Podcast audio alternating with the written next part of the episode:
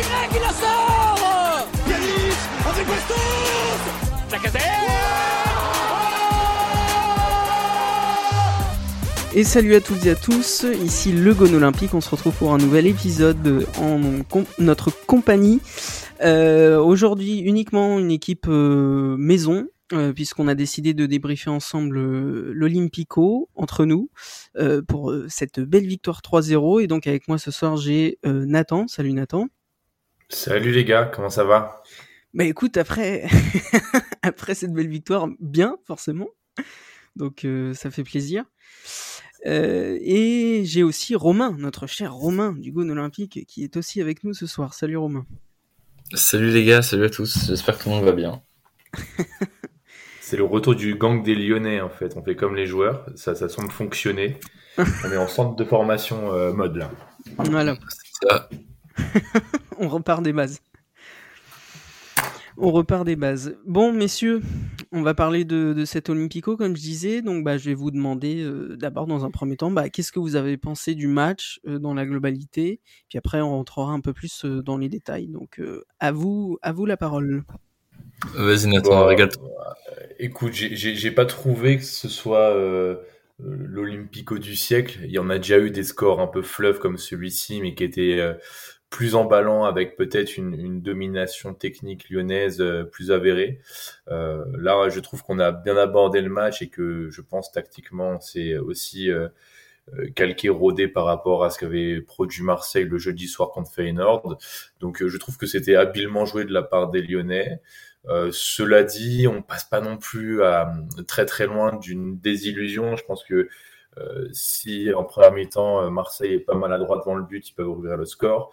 Si on a un arbitrage plus dans la lignée de ce qu'on a vécu cette année, je pense que ça tourne pas en notre faveur à ce point, parce que franchement l'arbitrage a quand même été en notre sens, hein, j'ai trouvé. Donc un peu surpris de ce résultat. Après, évidemment, quand ça arrive, bah, tu prends, euh, d'autant plus dans le contexte actuel. Et puis, j'ai envie de vous dire, bah, c'est peut-être la deuxième ou troisième émotion un petit peu forte et plaisante de la saison. Donc, on, on va peut-être pas cracher dessus. Ouais, moi, je suis dans une optique euh, un peu comme toi. Disons que devant match, c'était très bizarre. Parce que j'étais super content à chaque but, vraiment. Euh, j'étais au bar avec des potes qui n'étaient pas forcément supporters de l'OL ni de Marseille. Et ouais, franchement, bah, j'ai hurlé de joie à chaque but. Et euh, étonnamment, euh, coup de sifflet final passé, euh, bah, j'étais reparti euh, comme si euh, bah, victoire ou défaite, ça m'importait peu en fait, parce que j'ai l'impression d'avoir un peu perdu la magie que j'avais cette saison, tout du moins, pas, pas pour le club de manière générale, mais cette saison, c'est-à-dire que dans, dans ma tête, même si mathématiquement on va nous dire que c'est pas fini, dans ma tête, c'est la saison est, est on va dire finie et close, et c'était plus une histoire de fierté qu'autre chose dimanche soir. Bah voilà, j'étais content pour les buts. Euh, j'ai eu un peu plus de mal à célébrer celui de Toko, mais on va pas, on va pas repasser sur cet épisode-là. Mais euh, mais ouais, dans, l'ensemble, euh, même si d'ailleurs j'ai bien aimé sa, sa déclaration d'après match où, il a dit que c'était du passé, j'espère qu'il va le, il va le montrer et que nous aussi on sera assez intelligent pour euh, tous mettre de l'eau dans notre vin. Et et voilà, c'est très bien, je suis content. Ça reste, ça reste nos amis les sardines, donc si on peut les mettre milieu sous, sous les mers, euh, bah, c'est avec grand plaisir. Mais voilà, euh, une joie, disons, euh, on va dire en, en demi-teinte. Très content du résultat et de la victoire dans, dans un match qui amène autant de, de fierté, on va dire, de clubiste, hein, si, si, je puis dire ça comme ça. Mm, mm, mm. Et d'un autre côté, une semi-joie d'une victoire qui en fait arrive beaucoup trop tard et et qui aurait dû qui aurait dû être là beaucoup plus tôt dans la saison et, et qui aurait dû être une sorte de de simples miroirs des performances qu'on aurait pu aligner toute l'année et chose qu'on n'a pas faite euh, sur le terrain malheureusement. Ce qui est assez hallucinant quand même les gars, c'est que tu te rends compte que tu as pris 6 points, enfin 5 points sur 6 avec le point euh, retiré euh, contre Marseille et tu encore, si je dis pas de bêtises, tu dois être à, à 10 points de l'OM. Ça, ça, montre à quel point cette saison est un, est un gâchis monumental pour plein de raisons. Mais alors oui, t'es pas à ta place, mais sur les gros matchs, bah finalement, tu peux dire que contre tes adversaires directs supposés comme l'OM, euh, bah t'as as fait le taf. Et bah pour autant, t'es super loin, quoi. Enfin, c'est c'est dégoûtant, elle est illisible cette saison, et puis on peut qu'espérer que euh, Peter Boss sera maintenu parce qu'il nous semble montrer des choses intéressantes. Tu sens qu'il a une certaine affect envers le club, envers ses joueurs, et quand bien même on, on lui a pas forcément donné tout le, le matériau pour qu'il s'exprime. Euh, voilà, je pense qu'on se tourne un peu vers le futur après ce match en se disant bah finalement on n'a pas un Lyon qui est mort, on n'a pas un Lyon si nul que ça, mais on a un Lyon qui a jamais été aussi euh, décevant que cette année. Bah, c'est vrai que c'est un peu le constat de ce match et je voulais répondre à ce que tu disais Romain sur cette impression de demi-teinte, que ça arrive trop tard, que ça change rien à la saison. Et c'est vrai, et euh, c'est d'ailleurs ce que j'avais dit à la commanderie, puisque la semaine dernière, j'étais invité dans leur, euh, leur podcast. Et c'est ce que je disais. Ah, traître. Ah. ah on m'a invité. Euh, je signale pour les auditeurs que tu as été invité aussi au début. Hein oui, je devais venir, j'ai un empêchement de dernière minute. Voilà. Donc je, je m'excuse encore à l'équipe de, de la commanderie. Voilà, remettons l'église au milieu du village. Euh, non, plus sérieusement, euh, c'est ce que je, leur ai dit en réponse à une déclaration qu'avait fait Anthony Lopez euh, plus tôt dans la semaine, qui disait que bah, la victoire, s'il y avait victoire, ça changerait rien en soi, ça, ça sauverait pas la saison ni rien. Et euh, c'est un peu le sentiment que tu donnes, et c'est ce que je leur ai répondu, c'est qu'en soi, il, il avait raison de dire ça, parce que c'est pas parce qu'on a gagné deux matchs contre eux euh, quand bien même euh, sur une large victoire 3-0 euh, comme on a pu le voir, que ça sauve la saison en rien. Ça donne juste un peu de baume au cœur au milieu de cette saison assez assez terrible. Donc non, je, je, reviens là-dessus. Pour moi, ça, ça, ne change rien. Je sais pas ce que vous en pensez, mais ça ne change rien à la saison cette victoire. Moi, je pense même que ça n'a pas forcément ajouté de bonheur dans le cœur des Lyonnais. Ça nous a juste soulagé de pas avoir à se taper encore une semaine euh, si ça avait été Marseille qui avait gagné 3-0, mm. je peux vous dire qu'après toute la saison qui vient de se passer, euh, les corps lyonnais là, euh, je pense qu'il y a des crânes qui auraient explosé. je pense que au stade dans deux semaines, il y aurait eu des dingueries. Euh, je pense que ils ont entre guillemets éteint un feu qui commençait à, à prendre pas mal d'ampleur, euh, plus qu'ils ont vraiment ravivé de de joie dans les cœurs lyonnais et dans les ah, têtes. Non, après, je, je, parlais pas de joie, je disais juste un peu de baume au cœur c'est ça, mais je pense, je pense qu'ils ont, enfin, comme je t'ai donné euh, mm. mon ressenti après le coup de sifflet final, c'est-à-dire que j'en avais pas rien à foutre, mais mais dans le sens où ça m'a pas apporté plus de joie que ça, mm. euh, alors que je me rappelle de mon état après le match aller, euh, qui était absolument fou.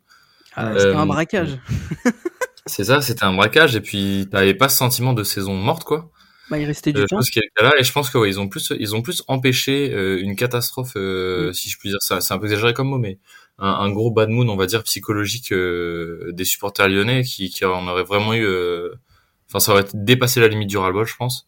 donc ils ont sauvé ça, ils ont sauvé un peu la fierté qu'on avait de pas devoir se taper encore une semaine avec avec des Marseillais qui nous sont qui nous tapent sur le dos quoi, si je peux dire. Et, euh, et, voilà, je pense qu'ils ont évité ça, c'est très bien, on, on est très content, mais euh, mais voilà, ça sauvera pas. Euh, ils auraient pu gagner 20-0, ça aurait pas sauvé la, les 30, 33 matchs, 34 matchs qu'ils ont qu'ils ont livrés avant quoi. C'est clair. Après, c'était un peu le match de la symbolique parce qu'en fait, il y avait plein de. J'aime bien les trucs comme ça quand il y a plein de symboles potentiels dans, dans une partie. C'était euh, les 35 ans des South Winners. C'était 99 euh, buts pour Payet. Il pouvait marquer son centième. C'était potentiellement la millième victoire pour l'OL. Et bon, ce que j'ai apprécié, c'est que la symbolique a tourné en notre faveur. Et je pense que si les Lyonnais ont pris un peu de plaisir en fin de match, c'est pas en regardant forcément notre classement, mais en regardant celui des Marseillais, en se disant ah peut-être que Rennes, avec notre copain regretté Genesio et euh, nos copains monégasques, vont peut-être faire le coup de euh, de Lyon euh, version 2021, c'est-à-dire s'écrouler complètement euh, sur la fin et pourquoi pas du coup euh, voir Marseille sauter du podium dans les dernières journées. Je pense que c'est plutôt là-dessus. Voilà, le, FC Procuration, ça devient un peu l'OL cette année. D'habitude, c'est Marseille. je, je, souscris, hein. franchement, il n'y a plus que ça, les gars. Donc, bah, franchement, s'ils peuvent vivre la déception de l'année dernière, et ben, grand bien leur face. C'est clair, on va peut-être prendre notre abonnement chez, chez le FC Procuration. C'est ça.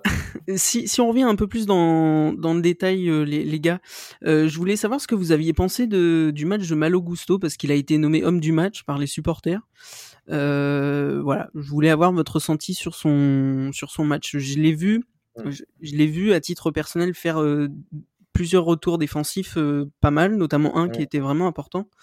Et euh, voilà, offensivement, il a fait quelques centres qui n'étaient pas toujours très réussis, donc je voulais avoir euh, votre avis là-dessus. Bah, je trouve que c'est peut-être le motif de satisfaction sur ce match, Malo Gusto et, plus globalement cette jeunesse lyonnaise qui a été mise à l'honneur. Alors il manquerait peut-être euh, qu'à créer en, en, tête de gondole, mais ce qui est certain, c'est que tu ressors de cette saison avec effectivement pas forcément que du gâchis puisque tu as des joueurs qui ont éclos, qui ont émergé ou qui sont vraiment affirmés comme des joueurs qui seront non plus des joueurs de rotation ou de l'effectif, mais des, titulaires potentiels ou, ou évidents. Euh, Malo Gusto en fera mécaniquement partie. Euh, je dirais que lui, sur son cas individuel, il a fait une très belle deuxième période d'un point de vue offensif et euh, certainement une belle période d'un point de vue défensif euh, en, début de partie. J'ai bien en tête ses retours euh, défensifs mm. avec des belles courses au, au coude à coude avec avec Milik par exemple où il, il, nous a sauvé de deux trois occasions un petit peu potentiellement chaudes. Mais je trouve qu'un un Loukeba a dû faire exactement la même chose si ce n'est plus. Et moi, c'est peut-être lui que j'aurais mis homme du match parce que il, montre une, une, telle assurance, une telle solidité euh, que tu te demandais à un moment donné euh, qui est le taulier dans cette défense centrale? Est-ce que c'est Boateng, euh, multi-champion, multi-titré, vainqueur de Coupe du Monde, ou est-ce que c'est notre jeune et, vierge Loukeba de tout trophée qui, qui dirige cette défense? Moi, il, il, me donne vraiment une impression de grandir de match en match. Et ce qui est rigolo, c'est quand tu vois sa, sa célébration plein de de spontanéité et, quelque part d'assurance en plein vélodrome euh, tout à fait embrasé, c'est tu te dis mais il est pas normal ce gamin. Et donc euh, ça c'est mes motifs de satisfaction pour euh, ce match et cette saison. Et ce qui est intéressant c'est que tu sens que Peter Boss il a compris que foutu pour foutu, eh bien allons aussi construire l'avenir et je trouve que c'est un super et un formidable signal d'avoir mis euh, le jeune Barcola aussi euh, sur, son aile, mm. parce que même s'il n'a pas fait une partie euh, formidable, il a respecté comme bien souvent ce qu'on demande à son poste. Il a été très lucide, très altruiste. Et ça, on peut imaginer que pour l'Olympique Lyonnais version 2022-2023, bah, c'est des bons signaux. Bah, c'est vrai que. Vas-y, Romain. Vas-y, vas-y, t'inquiète pas. Non, non, mais je, je m'apprêtais à reprendre, mais vas-y, vas-y, euh, réagis. Euh, dans, l'ensemble, euh, je suis assez d'accord avec, avec Nathan. bon, Loukeba, je vais pas répéter ce que tu as dit, hein, parce que je suis d'accord avec 100%. Voilà, pour moi, c'est la révélation de la saison, si ce n'est le joueur de la saison. On peut le mettre en concurrence avec, avec peut-être Paqueta, qui a fait une première moitié de saison excellente, mm. et, et Maxence Cacré, qui malheureusement n'a pas pu finir, et, et Anto Lopez, qui ont probablement été, avec Loukeba, les, les trois seuls joueurs constant sur la saison. Dembélé, bon, euh, j'en pense que j'en pense. Je, reste pas fan du joueur, mais il faut dire ce qui est. Sur la fin de saison, il marque. Euh, même si euh, il devrait avoir au moins deux fois plus de buts, il en a quand même quelques-uns, donc c'est déjà pas mal. mais voilà, pour revenir sur, sur le cas Gusto uniquement, alors déjà, il, il, a mis Gusto à la place de Dubois titulaire depuis quelques matchs et ça, ça me régale. Il était temps. maintenant, Gusto, moi, ce que j'aimerais, c'est que les gens ils s'enflamment pas trop. Parce que si, si tu te focalises vraiment sur ses prestations, évidemment que c'est un jeune du centre de formation. Il est rapide, il est vif, il est volontaire, il est pas mauvais, il est tout ce que Dubois n'était pas. Et tout le monde déteste Dubois, donc forcément quand il arrive, il y a une hype côté lyonnais qui est absolument énorme, étant donné qu'on a plus trop de, de cracks qui sortent du centre de formation ces dernières années, hormis, hormis Cacré. Euh, bon, cette année, il y a Loukeba qui arrive en même temps Gusto. Euh, donc forcément, il y a une grosse hype. Maintenant, il a encore beaucoup de points négatifs à gommer. Euh, vous parlez de ses retours défensifs. Moi, je les vois, mais avant de voir ses retours défensifs, je vois ses errements qui l'obligent à faire ce genre de retour. Ah oui, non, mais il en a, hein, évidemment. Vas-y. Hein. Et, euh, et pour l'instant, il est, il est bon. Il y a pas de souci. Euh, pour, pour moi, il a encore un petit step à passer pour être vraiment au niveau euh, d'un titulaire indiscutable en Ligue 1. Euh, pour moi, il y, a, y a beaucoup de joueurs à son poste qui sont meilleurs dans le championnat, mais mais il a un potentiel de de très très bon très très bon arrière droit il a un potentiel offensif qui est, qui est très bon, même s'il faut qu'il soigne un peu ses centres. On a vu encore mm. contre Marseille que qu'il y en a quand même pas mal qui finissent dans les gants du gardien, mais au moins c'est des centres qui arrivent dans la surface, contrairement à, d'autres que je ne citerai pas. qui vont au 45e poteau. c'est ça, ou voir même qui, qui partent à peine à un mètre du pied. Euh, donc euh, non non franchement euh, c'est une belle satisfaction cette saison. J'attends qu'il ait encore plus de temps de jeu, qu'il ait vraiment ce rôle de titulaire indiscutable pour prendre de la confiance en lui. Mais euh, pour moi, il n'a pas encore le niveau que doit avoir un arrière droit de l'Olympique Lyonnais, mais euh, il en est très proche et au, au vu de son amélioration sur ne serait-ce que les 5-6 derniers matchs là où il est titulaire, entre le premier match où il avait été titulaire un peu surprise à la place de Dubois et, et maintenant, euh, je trouve que rien que sur cette période, il y a une très très grosse progression qui est peut-être même équivalente à, à la progression qu'il a eu entre le début de la saison et là, euh, là le mois dernier. Donc, euh, donc s'il continue à avoir du temps de jeu, j'ai aucun doute sur euh, sur le niveau qu'il va qui va arriver à mettre en place et, euh, et qui va continuer dans la lignée. Moi, je me souviens, je l'avais découvert dans un derby U19 que j'étais allé voir au, au, training center entre entre Lyon et saint Il avait joué ailier gauche à l'époque, si j'ai pas de bêtises. Et, euh, et je l'avais trouvé excellent, vraiment. Je l'avais trouvé. Enfin, on voyait que lui sur le terrain, c'est-à-dire qu'il courait partout. partout, partout, partout. Il était impressionnant.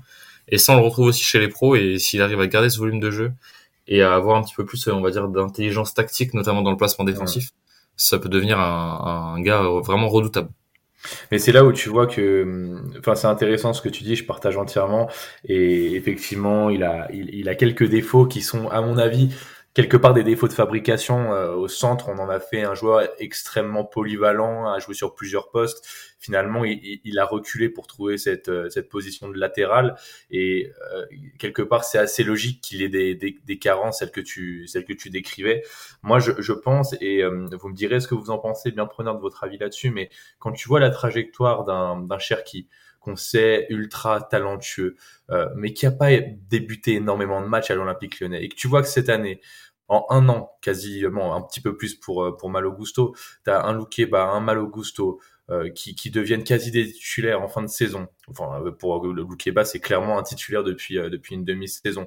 Tu te dis qu'il y a quand même quelque chose qui les qui les regroupe, qui les rejoint ces deux-là. C'est le sérieux, le rigueur, le travail. Moi, je trouve que sur leur visage, sur leur discours, ils ont un peu le regard du tueur, l'œil fermé. Ils savent exactement ce qu'ils doivent faire, ce qu'ils veulent faire. Ils savent où, où est-ce qu'ils veulent arriver. Et je trouve que ça contraste avec un Cherki qui a quand même ce côté euh, très euh, je m'en foutiste je m'en fous un peu, je, je prends mm. de la hauteur par rapport au foot, je, je, suis déjà un peu une star du ballon parce qu'on sait que je suis fort, je suis un peu la star de l'Olympique Lyonnais, tout le monde m'attendait, et, et, et, tu, te, tu te questionnes, je sais pas si c'est le cas ou non, je n'ai pas envie de, de, le diffamer ce, ce garçon, hein, moi j'y crois encore, mais euh, tu, tu te dis, est-ce qu'il bosse comme il devrait bosser? Par contre, je n'ai aucun doute par rapport à Malogusto, je n'ai aucun doute par rapport à Loukeba, comme je n'avais aucun doute sur Cacré. Et moi, je trouve que c'est et je n'ai aucun doute pour Barcola, c'est exactement pareil. Et je trouve que cette jeunesse lyonnaise qui arrive là, ces, ces, jeunes biberonnés au centre de formation, ils ont une mentalité qui est juste top canon pour faire du, du haut niveau. Et moi, je trouve que c'est un, un formidable signal aussi pour toutes ces recrues qui ont du ballon. Moi, je pense à, un TT qui m'a un peu agacé sur sa dernière rentrée parce que je trouve qu'il touche beaucoup le ballon, qu'il se regarde jouer. Euh, je trouve qu'un Paqueta, malheureusement, il est en train aussi de vampiriser les ballons et de, et de pulver la tête et, et de plus faire jouer ses partenaires comme il le faisait euh, si bien en début de saison. Et bien moi, je trouve que cette jeunesse qui est là pour le club, pour bien faire jouer ses coéquipiers, pour remporter des matchs, bah, ça va bouger, excusez-moi l'expression, mais ça va bouger le cul de tout le monde. Quoi. Et, et ça, c'est bon. Et ça sera aussi peut-être des contre-exemples pour un, un, un Ryan Cherky qui s'est dit, il y a que moi du centre de formation qui est clos depuis les deux, trois dernières années. Et ben non, là, c'est plus vraiment le cas en fait. Eh, je, suis, totalement d'accord avec toi. Euh, c'est vrai que on a cette saison et depuis un certain nombre d'années, on a souvent pointé du doigt le fait que euh, bah, nos joueurs étaient pas assez sérieux, qu'ils on avait l'impression qu'ils s'en foutaient, que certains choisissaient leur match. Euh, voilà, c'est pas c'est pas nouveau qu'on dise ça. Et là où vraiment je suis d'accord avec toi, c'est que on a certains jeunes qu'on pourrait penser un peu comme Cherki, c'est un peu fougueux, je m'en foutiste, euh, regardez les mecs, j'arrive, je vais tout péter, voilà. Non, t'as as Loukeba, t'as Gusto, Cacré qui est déjà là depuis quelques années, mais t'as des jeunes qui auraient pu prendre à peu près la même trajectoire que Cherki, même si je pense que c'est pas encore totalement foutu pour lui, euh, et qui ont la tête sur les épaules, sont sérieux, jouent de plus en plus, donnent des garanties et ont le discours qui vont avec. Là, c'est là que je vais, enfin, je vais totalement dans ton sens. C'est-à-dire que ils donnent des garanties sur les actions, mais aussi dans les paroles. C'est-à-dire qu'ils sont cohérents dans leur communication et dans, dans leur façon de, de, de, faire les matchs.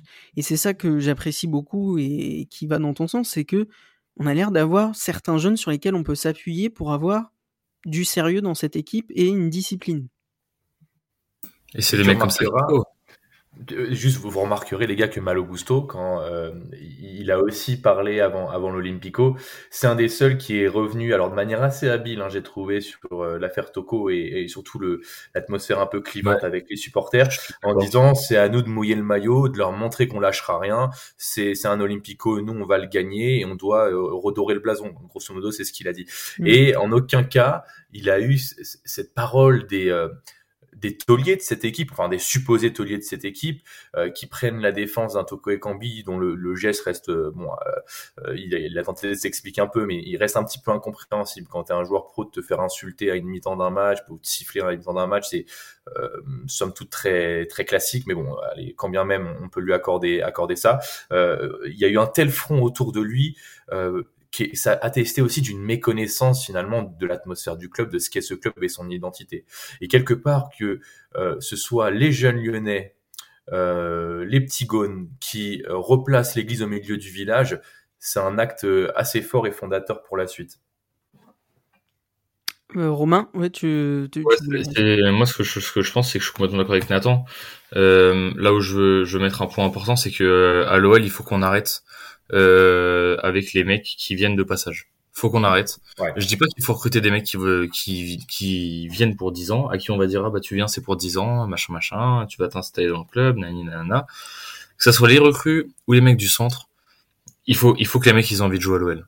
Et euh, si ça passe par une ou deux saisons euh, de merde comme ça, où euh, on voit des mecs qui sont peut-être un peu moins forts, parce qu'on va pas chercher des, des futurs stars euh, ou des choses comme ça à petit budget qu'on peut revendre un peu plus cher, mais qu'on a des mecs du centre de formation ou alors des mecs qui ont déjà un peu d'expérience et qui sont contents de venir jouer à Lyon parce qu'ils connaissent l'histoire du club, parce qu'ils connaissent euh, la ferveur qu'ont les supporters, euh, toute cette atmosphère que qu'il y a euh, dans l'intra euh, l'intra club, que ce soit en sportif ou en extra sportif. Il, faut que il faut que les mecs qui viennent à Lyon, ils aient envie de mouiller le maillot. Putain, c'est comme ça qu'on est cette fois champion de France. Certes, on avait aussi l'avantage d'avoir une équipe qui était absolument qui était absolument énorme, mais on avait des mecs qui, en plus de leur qualité footballistique, avaient une hargne et un mm. amour du maillot qui était terrible. Ils avaient, même, enlève même l'amour du maillot. T'avais des mecs qui avaient envie de gagner. Ils voulaient pas juste passer dans un club pour aller dans un plus grand club et nom ils passent euh, dans la première ligne du journal une fois par an parce qu'ils ont mis un doublé ou un triplé. Euh, et sur tout le reste des autres matchs, ils, ont dormi. Euh, moi, c'est des mecs comme ça que je veux et je pense que ça, c'est mon avis personnel à moi, mais je pense qu'il y a beaucoup de supporters qui sont prêts à le partager. Euh, nous, on est prêt à signer pour des vraies saisons de transition que nous promet Olas depuis des années et qui sont en réalité juste des saisons de, je sais même pas de quoi. C'est limite des saisons où on s'enfonce juste simplement. Stagnation. Euh, ouais, stagnation, voire euh, voire même de, de, perte de qualité euh, et sportive et, euh, et extra sportive. Moi, je suis prêt à ce qu'on me dise. On va faire des vrais, on va faire des vrais transferts. On va former des mecs. On va amener des mecs qui ont envie de jouer pour nous. Ça va prendre deux ans, ça va prendre trois ans, ça va peut-être prendre cinq ans. Regardez Liverpool. Ouais, euh, avant de revenir au niveau qu'ils ont actuellement. Euh, on est d'accord, on parle de Liverpool. Mais euh, Liverpool, là c'est Milan. Là c'est Milan, ils ont eu des, dizaines de millions d'euros qu'ils ont claqué n'importe comment. Et à partir du moment où ils sont revenus sur un recrutement intelligent à plus faible prix, ben regardez où ils sont. Ils sont, il reste trois journées, je crois, en Angleterre, en Italie, pardon. Euh, ils ont deux points d'avance, ils sont à deux, ils sont à deux doigts d'être champions. Euh, ils commencent à, à, repointer un peu le, le, bout de leur nez sur la scène européenne. Euh, ils en ont chié hein, les tifosi de, de l'AC Milan avant d'en arriver là. Hmm. Mais s'il y a un vrai projet derrière, je pense que tous les supporters lyonnais sont derrière. Je pense que s'il y a un vrai projet, que Marseille vienne à Lyon, qui nous mettent 3-0, mais qu'on sent que derrière il y a des mecs qui ont faim et qui sur les matchs où ils vont vraiment avoir le niveau, ils vont aller gagner parce qu'ils vont en avoir plus envie que les autres. Bah, je pense que tout le monde signerait. Et, euh, et pour retrouver bah, la grandeur, la grandeur qu'a eu l'OL, parce que la grandeur qu'a eu l'OL, elle se retrouvera pas derrière Twitter. Euh, elle se retrouvera pas non plus euh, derrière euh, des petites starlettes surpayées qui viennent faire des chutes devant les tribunes ou qui courent trois matchs sur quatre. Et le seul match où ils courent c'est juste parce qu'ils savent que c'est retransmis ailleurs que, que, sur les chaînes nationales publiques pratiquement. J'exagère un peu mais mais c'est ça. Ouais. Moi moi c'est ce que je veux et je veux, je veux des mecs quel que soit leur niveau de football qui viennent pour mouiller le maillot et et ça ça me fera plus rêver que que les gars qu'on a aujourd'hui parce que parce que honnêtement à part euh, à part Cacré euh, et Paqueta soit après en moitié de saison, dans cette équipe, il y a personne qui me donne envie d'aller au stade autre que les cuissons qu'ils ont euh, qu'ils ont sur le maillot. Mais ce qui est ultra juste dans ce que tu dis, c'est que je pense que Lyon, en plus de ça, alors bah, là tu cites les starlets qui sont agaçantes, on sait très bien à qui ça peut renvoyer dans l'effectif, mais on a aussi des réels stars dans cet effectif qui sont arrivés par rapport à ce qu'est l'Olympique lyonnais. Euh, je pense à Boateng, enfin Boateng, c'est, c'est pour moi c'était inconcevable de voir un joueur de cette trempe-là à l'Olympique lyonnais en août dernier. Euh, un Shakiri, euh, bon, alors c'est pas forcément le top player de, de Liverpool. Il a joué à Liverpool quand même. Mais c'est un joueur de rotation de Liverpool. Tu dis, il est censé nous apporter euh, aussi bien sur le terrain techniquement que dans la mentalité dans le vestiaire. Et en fait, euh, quand tu vois que Shakiri part, quand tu vois que Boateng va certainement partir, c'est que tu te rends compte également que l'Olympique lyonnais n'est pas actuellement outillé, staffé pour accueillir des joueurs de cette trempe-là. Et c'est, ça fait des flops, alors que ça ne devrait pas l'être. Ça devrait être des gens qui devraient accompagner, stimuler, catalyser ton projet. Et si c'est pas le cas, c'est que tu ne le peux pas. Et si tu ne le peux pas, eh ben, faut pas aller sur des Toko et Cambi qui effectivement, je pense, n'en a absolument rien à faire de l'Olympique lyonnais, euh, ni un Dembélé qui, quand bien même il a mis sa flopée de buts cette année, on se rappelle que son objectif premier c'était de partir, euh, qu'il mm. a fait une saison euh, absolument cataclysmique l'année dernière et que il sous-entendait que l'idée c'était de, de plus remettre les pieds au club. Enfin, effectivement, on a fait des erreurs de casting qui sont qui sont importantes. Et moi, j'aimerais faire la rétrospective sur les années qui sont pas si éloignées que ça hein, finalement, mais du début des années 2010 où on a eu vraiment ce virage euh, comment dire, de, de, de, la rigueur qui était liée à la fois à la crise économique, à l'arrivée du grand stade, où on a dépensé sur euh, des, des, mois de juillet et août pas plus de 3, 4, 5 millions d'euros.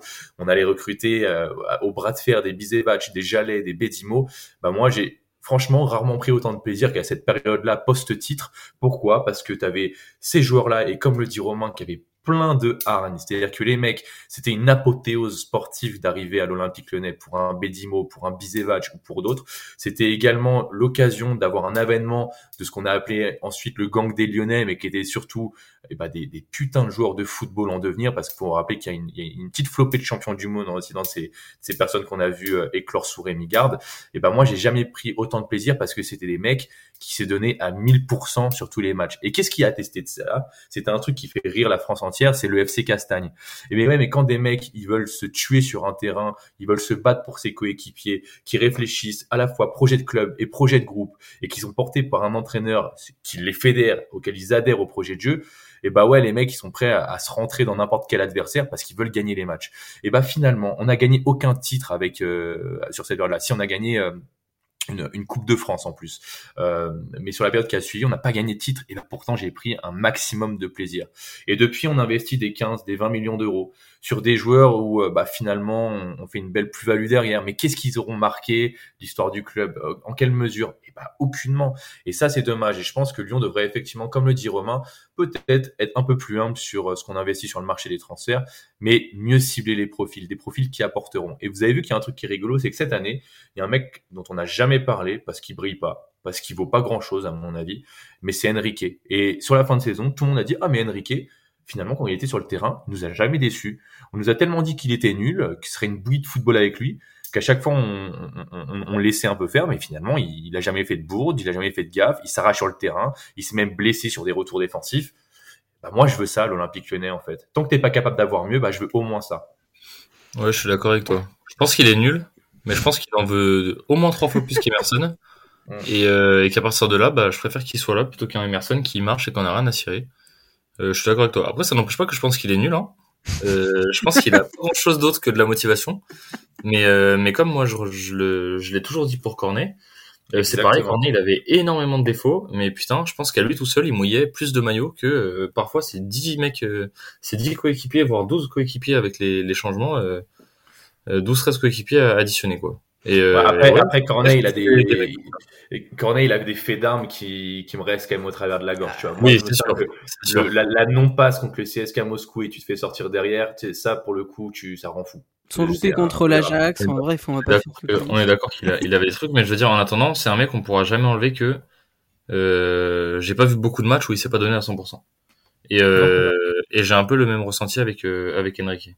Mais je suis globalement d'accord avec vous, les gars. Et euh, juste pour rebondir sur ce que tu disais, Nathan, que le côté, euh, l'époque j'allais, euh, la casette, euh, Bizevac, etc., c'est, rappelons-le, avec cette équipe-là, qu'en 2014, on n'est pas loin du titre.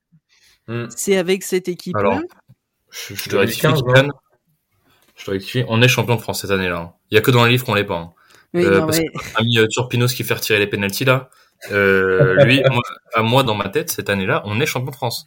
Non mais c'est un des plus gros vols, on en a pas du tout assez parlé dessus là. C'est instable. Hein. Euh, voilà, ok, si tu veux, on est d'accord, on s'est fait voler. Revenons-en euh, plus sérieusement à ça, c'est que cette année-là, on est à ça quoi, à ça d'être champion avec une équipe qui, sur papier, est bah, pas non plus terrible. Il y a des joueurs de qualité. Clinton NG sur l'aile gauche, les amis. Voilà. Avec et on a un joueur de football, qui était un bon joueur de football à l'époque. Était un très bon sprinter et euh, plutôt pas mauvais finisseur. Je, bah oui. c'est, je veux dire, on a une équipe sur le papier qui était euh, pas non plus horrible. Il y avait des joueurs de qualité, mais tu sentais que les mecs avaient faim, quoi. De, voilà, ils avaient la niaque. Et c'est avec cette équipe-là qu'on a failli être champion de France, quoi. Donc, il faut se rappeler de ce qu'on a su faire avec des joueurs peut-être moindres, mais qui avaient envie, et effectivement le transposer sur l'avenir et peut-être repartir sur des choses comme ça pour retrouver le Lyon qu'on a, qu'on a connu euh, pendant des années. C'est des gars qui aimaient le maillot.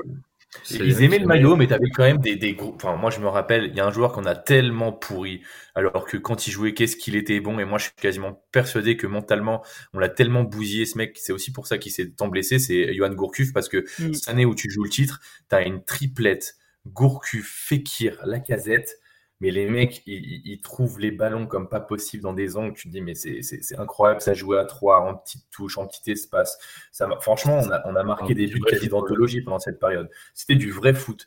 Et effectivement, il faut trouver cet équilibre, ce, ce, ce comment dire, cet alliage parfait avec des joueurs d'expérience contre du ballon. Moi, je pense qu'un mec comme Paqueta, bah, faut le garder sur du, du, du, moyen long terme, quitte à que ça aille au bout de son contrat. Moi, c'est pas un tabou, putain. Euh, en NBA, ils font tout ça, les mecs. Nous, on est là, on chiale parce que les mecs, ils partent comme deux pas et on dit que c'est un traître à la nation.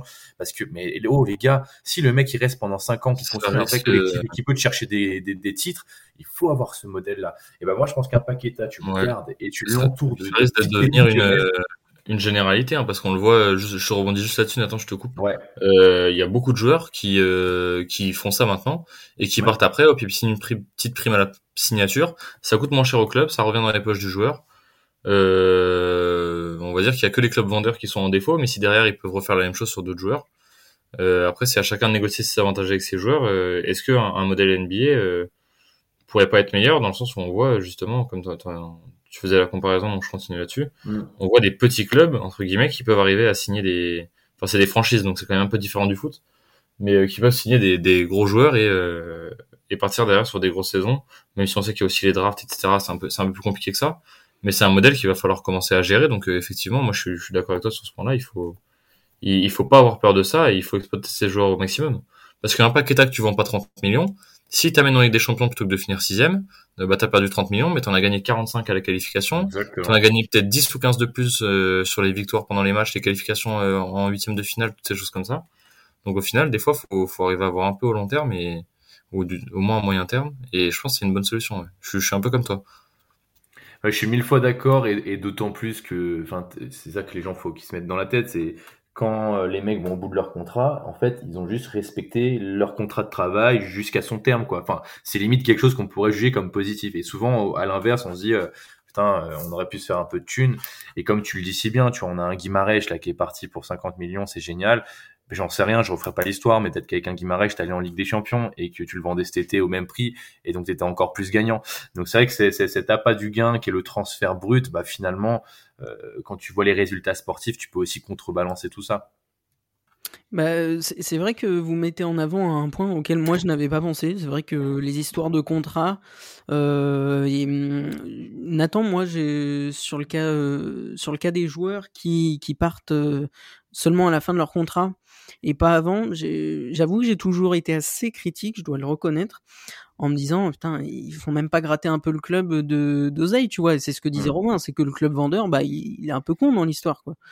Euh, donc euh, j'entends tes arguments qui sont réels, hein, je serais même d'accord avec, mais le seul truc qui me dérange, c'est que bah, le joueur qui part au bout de son contrat, bah, le club euh, dont le club qu'il quitte, il récupère rien, quoi. Donc je trouve je trouve ça un peu dommage. Il récupère rien, sauf que si le joueur, et je pense que été le cas par exemple avec un Depay, c'est juste que le club s'est entêté à dire on va le prolonger par je ne sais quel miracle, mais Depay dit moi je vais aller dans un autre club, euh, j'attends la fin de mon contrat, et ben le club il a un an pour bosser et trouver un profil pour le remplacer. Et pendant euh, qu'on était en train de faire la lambada pour essayer de le faire prolonger, alors que le mec il avait euh, une place dorée au FC Barcelone, eh bien on aurait dû chercher un profil pour le remplacer. On ne l'a pas trouvé, ça a handicapé l'équipe l'année d'après, ça a handicapé l'entraîneur que tu mettais en place, en poste. Enfin bref, je, je trouve que il faut juste s'adapter. Il n'y a pas de bon ou mauvais modèle. Effectivement, tu auras toujours des contre-exemples. Et je pense que Kylian, tu peux penser par exemple à un un Gomis qui était allé au bout de son contrat alors qu'il était cramé de chez cramé à l'Olympique Lyonnais, il n'en avait rien à faire du club, il a bouché un mec comme Anthony Martial. Oui, voilà, c'est le contre-exemple parfait. Mais globalement, il n'y a pas de tabou. Les mecs veulent aller au bout de leur contrat, bah, bah très bien, quoi. Enfin, c'est juste normal, en fait. Ouais, ouais. Enfin bon, comme tu dis, il y a des contre-exemples et à l'arrivée, le, le, club ne, ne se fait pas d'argent sur le joueur. Mais bon, voilà. C'est un vaste débat. T'as aussi le problème de ceux qui veulent le faire pour mettre le club dans la merde. Typiquement, un Dembélé qui veut partir libre en 2023, euh, c'est pas pour nous faire plaisir ou euh, nous faire gagner 40 millions en nous qualifiant avec des champions l'année prochaine. Non, Mm, je pense pas non plus. Euh, juste avant qu'on conclue euh, ce, podcast, les gars, euh, je voulais vous demander justement qu'on fasse déjà un petit bilan parce que la saison est pratiquement finie là. un petit bilan de, t'en parlais un peu tout à l'heure, Nathan, des, des quelques recrues qu'on a pris l'été dernier. Donc bon, Shakiri est parti, mais on va quand même en parler. mais Boateng surtout. Je voulais vous demander qu'est-ce que vous en avez pensé? Vas-y Romain. Bah écoute, euh, moi sur la première partie de saison, euh, j'étais plutôt content dans le sens où euh, quand il est arrivé, j'en attendais pas forcément un monstre sur le terrain. J'en attendais un bon joueur. Hein, je m'attendais pas non plus à ce que ce soit une quiche et qu'il arrive et qu'il fasse n'importe quoi. maintenant, je l'attendais pas comme un énorme joueur. Je l'attendais plus comme un mec qui justement a bah, cette expérience, comme parlait, comme le disait tout à l'heure Nathan, et qui peut amener cette, cet esprit de gagne dans le vestiaire. On l'a vu euh, un peu à un moment, il y a eu des soucis avec le coach euh, parce qu'apparemment, justement, il ouvrait trop sa gueule en disant que, que bah, euh, il y a certains gars du vestiaire qui avaient pas assez faim. Enfin, on sait pas exactement ce qui est sorti, mais c'est les rumeurs qui sont sorties parce que le club a quand même bien étouffé tout ça en essayant de, de faire fuiter le moins d'infos possible, mais ça, ça ressemblait à ça. Euh, ça a pas trop plu au vestiaire ni au coach, donc bon, tu te dis que c'est un peu dommage et c'est un peu le reflet de la, la mentalité du club malheureusement ces dernières années. Après, si on parle du terrain un peu plus, de manière plus brute, euh, je diviserais sa saison en deux parties. Une première partie qui était pas mauvaise du tout. Euh, il était pas exceptionnel, mais il était au moins euh, au minimum du niveau euh, qui qu'on pouvait attendre de lui. On va dire, il, il était pas flamboyant, mais il était assez rassurant. notamment, il nous a débloqué pas mal de matchs avec avec des super passes longues quand on avait un peu du mal à construire le jeu.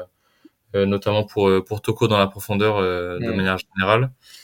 défensivement, bon, il a fait quelques erreurs qui ont éventuellement coûté des buts, mais c'est loin d'être celui qui a, qui a le plus galéré en défense si on le compare à Emerson et Dubois notamment. Et puis, voire même à, à Denayer. Et puis sur la deuxième partie de saison, il y a eu, bah, il y a eu ses soucis un peu avec dans le vestiaire, il y a eu des blessures, les quelques matchs où il a joué, bah, moi ce que je lui reproche un peu et ça c'est même sur toute la saison, c'est qu'il n'est pas capable de jouer un match complet pratiquement euh, des matchs où il a joué 80 minutes cette saison, ça doit se compter sur le doigt d'une main, je pense. Et puis, euh, et puis ouais, je l'ai trouvé un peu moins enjambé, peut-être un peu moins motivé, euh, avec un peu moins de hargne. Bon, il compense par, on va dire, sa science du jeu qui fait qu'il est souvent relativement bien placé. Mais tu sens que ouais, il est pas, il est pas du tout à son top niveau sur les derniers matchs, bien qu'il ait pas été trop mauvais contre Marseille. voilà, peut, pouvait mieux faire sur la deuxième partie de saison. Dans l'ensemble, on va dire mitigé. Euh, je pense qu'il aurait pu apporter plus, mais c'est pas non plus un flop euh, à mes yeux. Mais le, le, cas Boateng est extrêmement difficile à juger, je trouve, puisque euh, en début de saison, quand il a commencé à jouer, on avait une, une, relative stabilité défensive et on était même plutôt performant défensivement. Souvent, ça se délitait une fois qu'il sortait, euh, par exemple au parc, on mène au score, il sort, on perd le match. Il y a, il y a plusieurs cas de figure comme celui-ci. Euh, finalement, et c'est ce que disait Romain, euh, son, sa problématique principale, c'était de pas faire tout le match parce que on devenait extrêmement friable dès qu'il sortait, on était dépendant de lui, mais il répondait pas aussi à, cette dépendance de la meilleure des manières puisqu'il est obligé de nous abandonner en cours de partie. Euh, après, je dirais que c'est aussi un problème plus global à Lyon cette année, et notamment sur euh, les deux premiers tiers de la saison. Le, le dernier tiers étant plutôt compliqué dans, dans, le jeu, mais sur les deux premiers tiers de la saison, on a quand même eu des matchs assez intéressants euh, dans le jeu où, bah, en fait, tu as, beaucoup d'occasions créées et tu ne les convertis pas. C'est-à-dire que un Boateng, quand il sort à la 70e ou à la 80e minute, tu menais pas 2 ou 3-0, tu menais au mieux 1-0 ou d'un but d'écart. Et, le problème de Lyon cette année, c'est qu'ils ont tué aucun match. Il y a aucun match où on a pu avoir 30 minutes à faire tourner la balle, à se reposer. Non, on était toujours sous pression.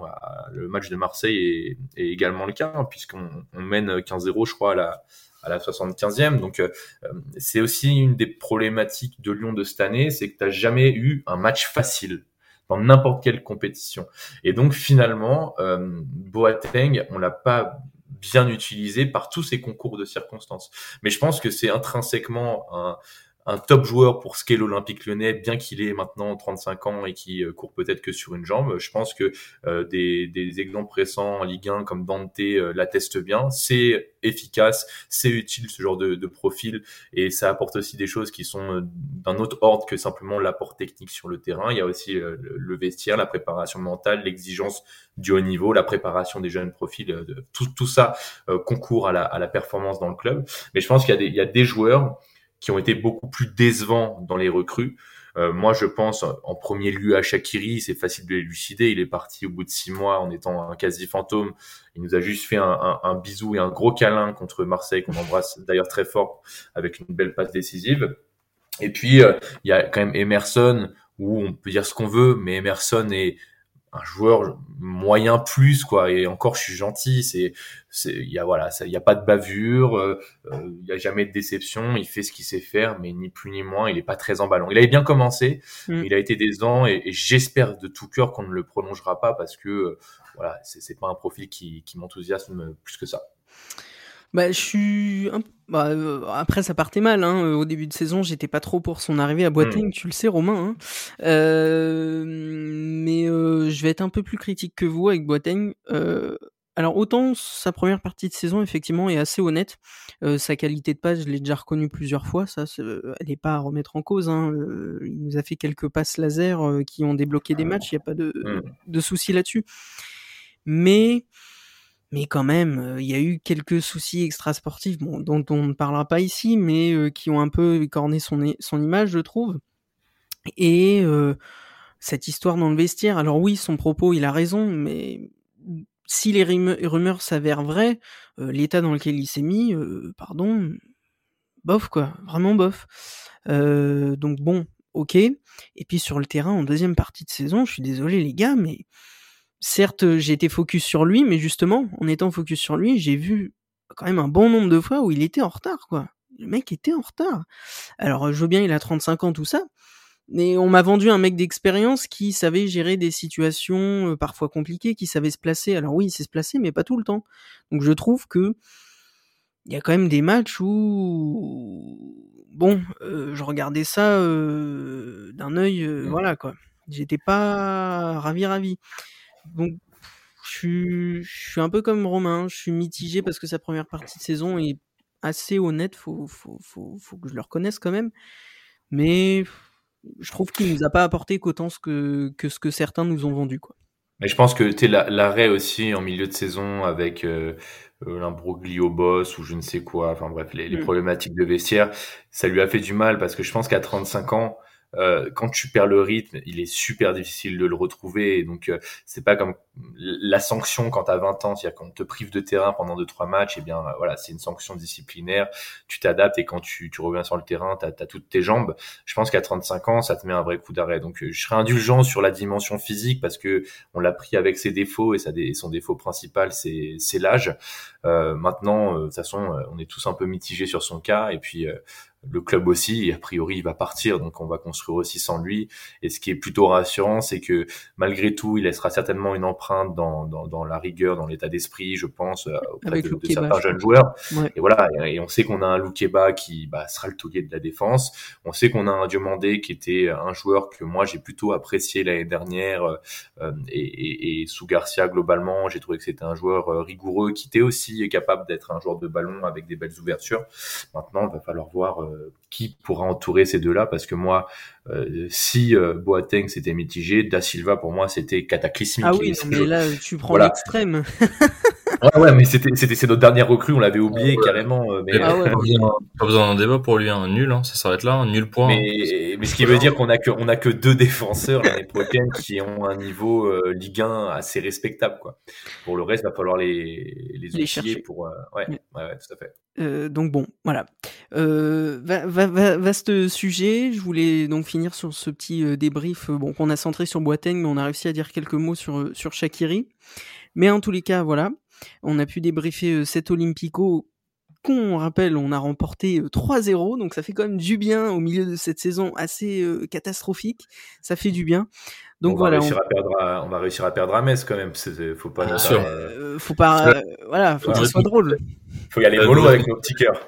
Voilà, faut, faut que ça soit drôle un minimum, quoi. Bon, en tous les cas, merci les gars d'être passés euh, pour ce pour ce podcast. Avec plaisir. Bah, merci, Merci à toi. Nathan, merci Romain.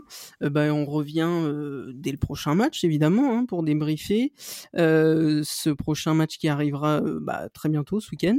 Donc voilà, euh, je remercie nos auditeurs euh, pour ce podcast et on se retrouve la semaine prochaine. Salut les gars. Ciao. Salut. C'est moi qui dis merci à vous tous parce que c'était magnifique.